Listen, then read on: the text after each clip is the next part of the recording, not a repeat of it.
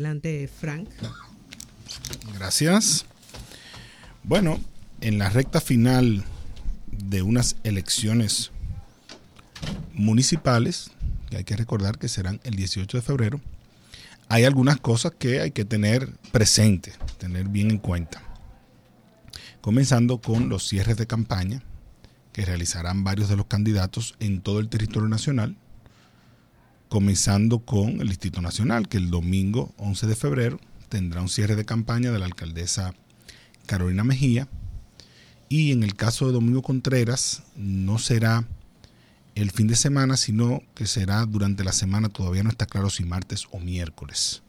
Pero también tendrá una actividad multitudinaria, o sea que son de las actividades que hay que tener en cuenta porque eh, de alguna manera u otra impactan en el día a día de la gente. Pero lo mismo está sucediendo en todo el territorio nacional, porque vamos a unas elecciones municipales con una lógica obviamente local, donde en cada demarcación suceden cosas distintas y hay un impacto distinto. Ayer precisamente salía una encuesta, que hoy la continúa una segunda parte, y alguien me preguntaba, bueno, entonces las encuestas eh, ya plantean una claridad en torno al resultado electoral de las municipales. Y yo le decía, bueno, puede ser que ese sea el resultado, puede ser que no. Porque cuando vamos a unas elecciones municipales, hay imponderables de cada territorio que una encuesta no necesariamente refleja. Cuando vamos a unas elecciones nacionales es distinto porque eh, normalmente en la medida en que se acerca el proceso, los elementos eh, estadísticos están más claros y el voto está más fortalecido.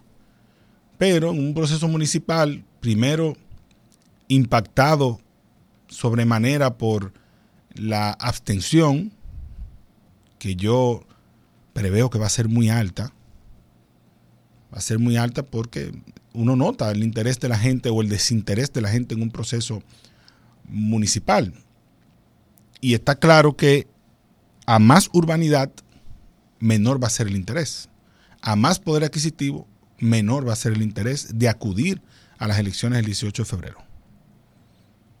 Ese, ese por lo menos es lo que yo puedo, la lectura que le puedo dar a lo que he visto hasta ahora.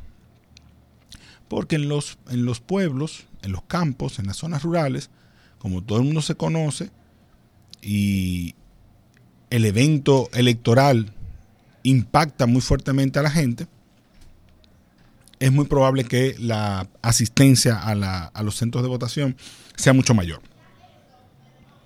Sea mucho mayor, incluso superando lo que normalmente sucede en unas presidenciales.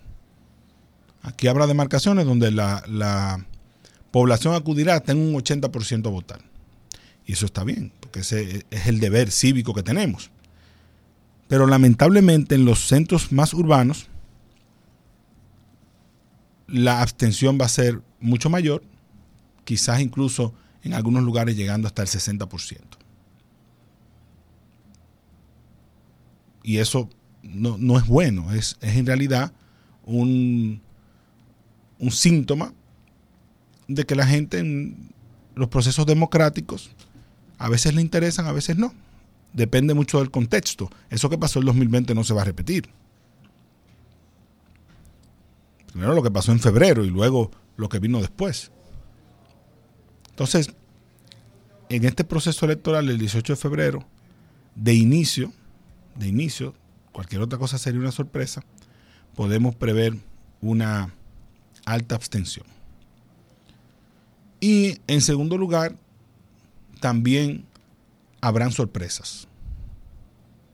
Habrá sorpresas de personas que quizás las mismas encuestas lo dan como ganador, que al final pueda perder. O viceversa. Personas que no se den eh, como ganadores, que den la sorpresa por esos imponderables de las localidades que mencionaba anteriormente. Son situaciones específicas que uno desde la capital no las conoce. Así como el de, el de San Pedro no conoce lo de la capital, el de la capital no conoce lo de San Pedro y viceversa en todas partes. Porque son cuestiones que las conoce el que vive ahí. que a veces es eh, una persona específica que cuando brinda apoyo a, un candidato, bueno, eso, mueve la aguja. O algún suceso de la comunidad que también mueva el, el marcador electoral. Y eso no lo recoge una encuesta. Porque habría que hacer ahí ya unos estudios cualitativos, habría que hacer una encuesta cuantitativa, pero también habría que hacer estudios cualitativos para llegar a una conclusión sobre ese aspecto. La forma más fácil es siempre eh, preguntándole a los líderes locales. Y ellos siempre dirán, bueno, aquí lo que mueve la aguja es tal o cual cosa. Y claro, el tercer factor de cualquier proceso electoral siempre lo será la capacidad de movilización que tengan los partidos. Y eso es un asunto también que tiene que ver con recursos. Porque los partidos reciben recursos para eso y recaudan, tanto los partidos como las candidaturas, recaudan dinero con ese fin.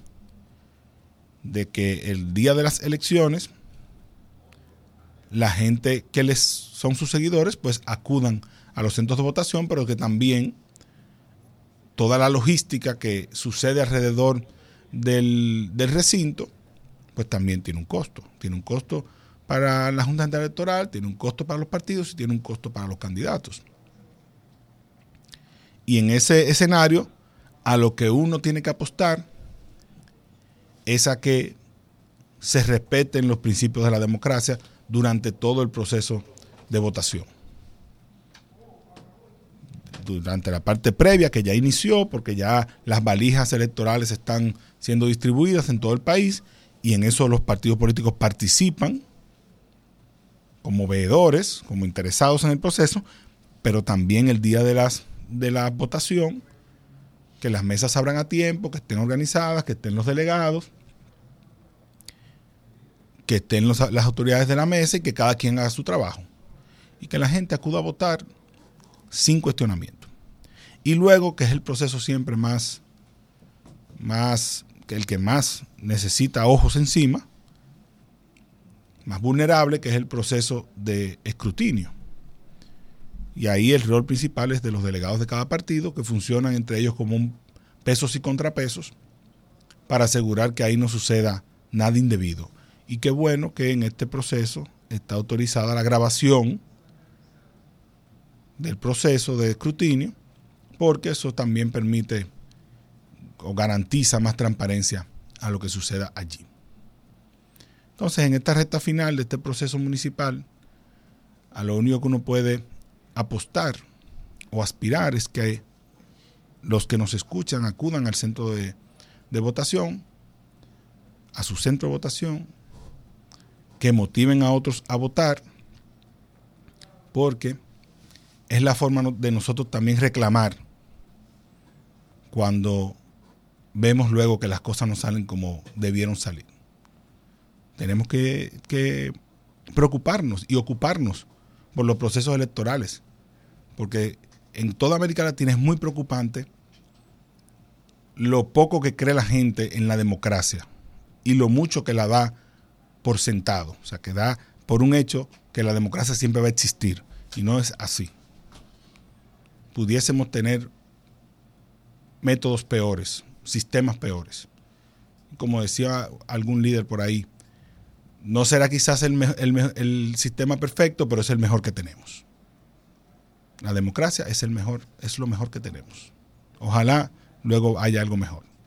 Pero mientras tanto, vamos a protegerla y vamos a acudir el 18 de febrero, domingo, al centro de votación, tal y como corresponde, y es nuestro deber. Hacemos una pausa y volvemos en breve.